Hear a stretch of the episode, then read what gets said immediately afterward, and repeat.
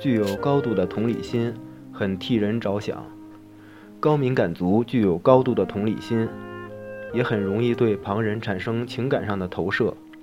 他们可以察觉对方的心情，总是非常细心体贴。许多高敏感族投身服务业或者担任支援方面的工作，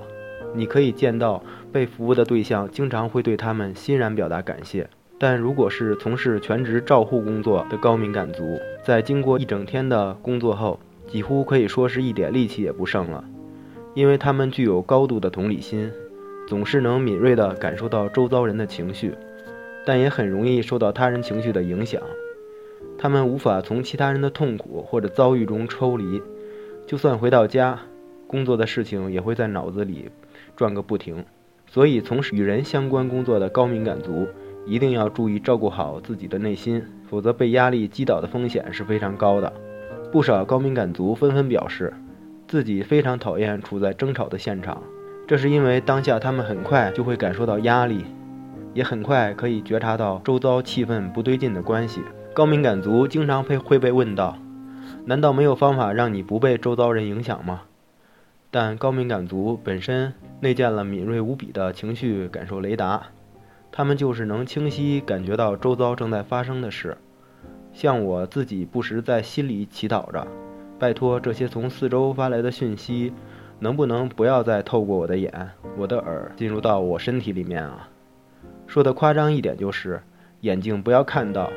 耳朵也不要听到，什么都不要感觉到最好，因为某些缘故，高敏感族一觉察周遭气氛变差的时候，他们忍不住会想：这个人好像在生我的气，我是不是做错了什么？或者，这个人是不是因为无法回应我对他的要求，所以很沮丧啊？这两种想法所引发的反应天差地别。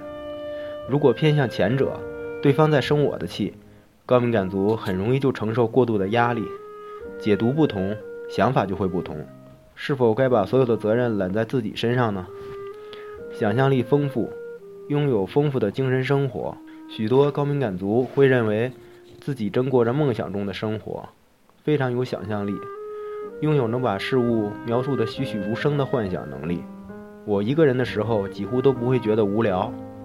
我认为这是个非常大的优点。因为我不必仰赖他人带给自己的快乐，也因为这样，我完全享受做自己的自由。有许多人进入退休生活后，就不需再像以前那样使尽全力的工作，闲下来突然多出一堆时间后，却觉得日子让人发慌。高敏感族就不同了，他们觉得这些时间就像是从天上掉下来的礼物，让他们终于能从工作中解放，获得自由。可以有机会放慢脚步，好好度过每一天，在生活中无限扩展自己的想象力。他们不太需要特别去寻找灵感，灵感仿佛泉水般从体内源源不绝地涌出。这种感觉更像是灵感多到你想叫它别再来，内在仿佛有个声音告诉自己：马上动手吧。这声音大到你没办法假装自己听不见，大到你再也无法忽视它。我很喜欢画画。但每当有新的画作映入我眼帘，我常觉得心理负担变得好大。一方面是内心涌现的兴奋感，但同时我也感觉到压力。那种灵感涌现，不得不马上冲去画布前，把脑中画面画出来的压力。如果能将强烈的灵感升华为艺术，当然非常有意义。所以我们会看到许多高敏感族创作艺术作品，当中有些还不止专精单一领域。他们甚至能横跨多元领域从事艺术创作。我训练自己晚间十点以后尽量不去看那些可能激发我灵感的事物，因为脑子里一浮现新点子，我半夜就会兴奋得睡不着觉。高敏感族本身对于意识与无意识间的间隔原本就很弱，因此想象力很容易在睡眠中以潜意识的形式悄悄靠近，享受自己独有的能力，真正的做自己。